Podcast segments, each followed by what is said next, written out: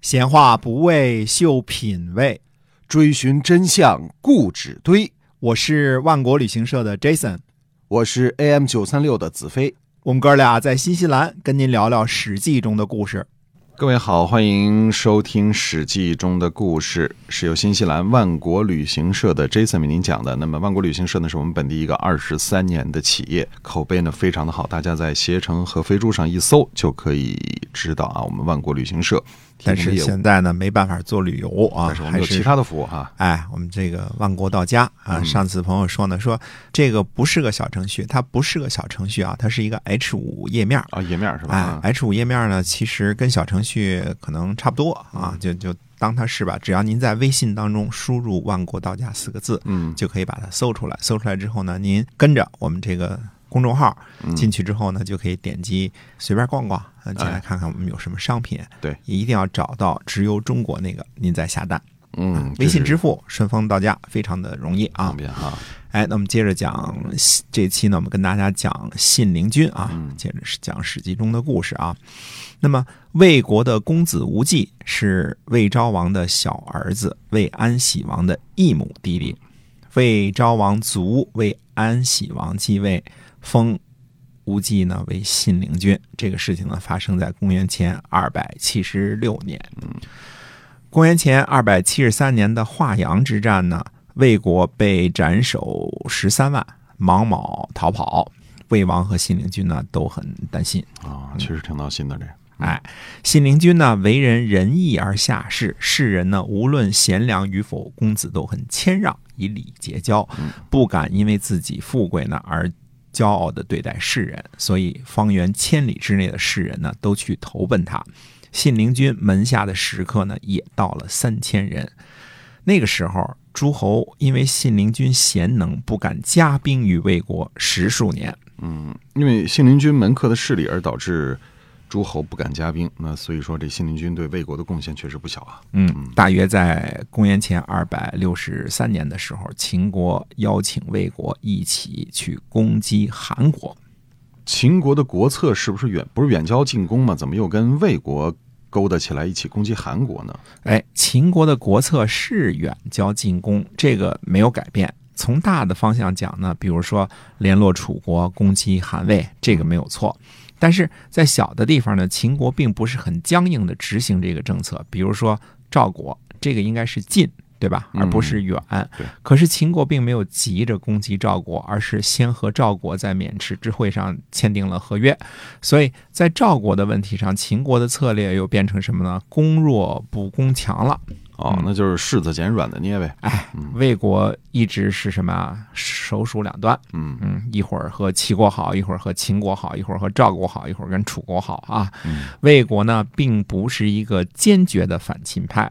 如果魏国是坚决的反秦派，那秦国前进的步伐绝对不会这样迅速。哦，如果魏国坚决抗秦的话，那么秦国至少也挺难受的哈。哎，问题是不可能。这就跟当初魏国也不是坚决的抗击齐闵王是一个道理，因为魏国独自抗击秦国或者是齐国，拿出所有的军队去硬拼。嗯，那对秦国的时候，对手是谁啊？魏冉、白起这些名将，估计输面儿大于赢面儿。呃，就算是打赢了，杀敌一千，自损八百，对吧？更别说输了。如果无论输赢，只是消耗人力物力，嗯，等几年还能够恢复，对吧？嗯，可是别忘了，就算是魏国和秦国拼了老本儿，周围的什么楚国、齐国、赵国，甚至包括韩国，哪个会不落井下石呢？嗯所以什么天下相亲、贤于兄弟，也只不过是文人的意淫而已。战国玩了两百多年的阴谋诡计，那个时候的君主已经没有那么天真了。啊哦，四处都是虎狼哈。哎，那么联合起来可以抵抗秦国，那否则大家都玩完这点事儿，挺明白的嘛。后人看起来明白啊，但是呃，身在其中就不敢这么想了。这就像苏轼写的诗：“这个横看成岭侧成峰，远近高低各不同。对不识庐山真面目，只缘身在此山中。”对吧？当时大家都处在里边，就很难跳出来不看清清楚。嗯对，中国人有句老话：“两害相权取其轻。”只要不是眼前儿的事儿，还是宁可不要相信自 己的兄弟。兄弟从背后捅那一刀，才会真的致命。这个时候呢，信陵君呢就给魏王上书。从信陵君的文字当中呢，我们可以肯定，信陵君是个坚决的合纵派，这也为他后来的所作所为埋下了伏笔。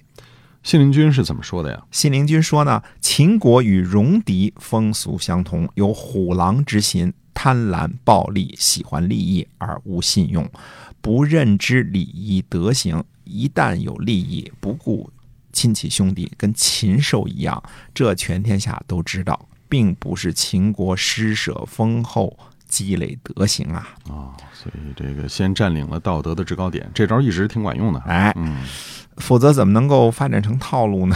是吧？信陵君接着说说，所以宣太后是秦王的亲妈，因为忧愁而死；魏冉是舅舅，功劳莫大，而竟然被轰走了。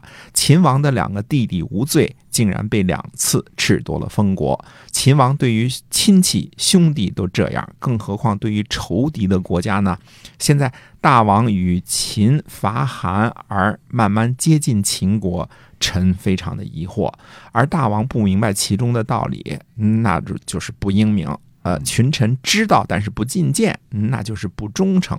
啊，说的多好呀，摆事实讲道理，然后有论点有论 据。 听起来是不错啊，但是我们听众朋友们对于这种铿锵有力的论述啊，要有免疫力啊。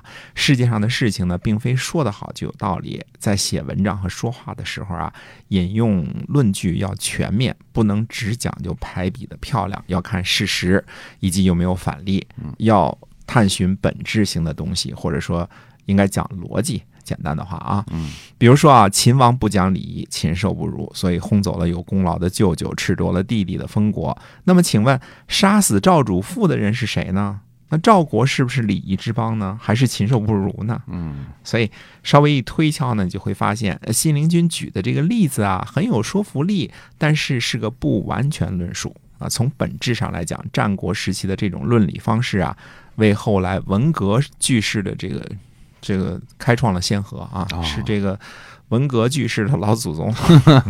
你这人就太较真儿了嗯。信陵君是个正面人物，打分儿就高点儿呗。是是，我我只是好心提醒大家啊，逻辑才是分析事物的最根本方法，而不是文采。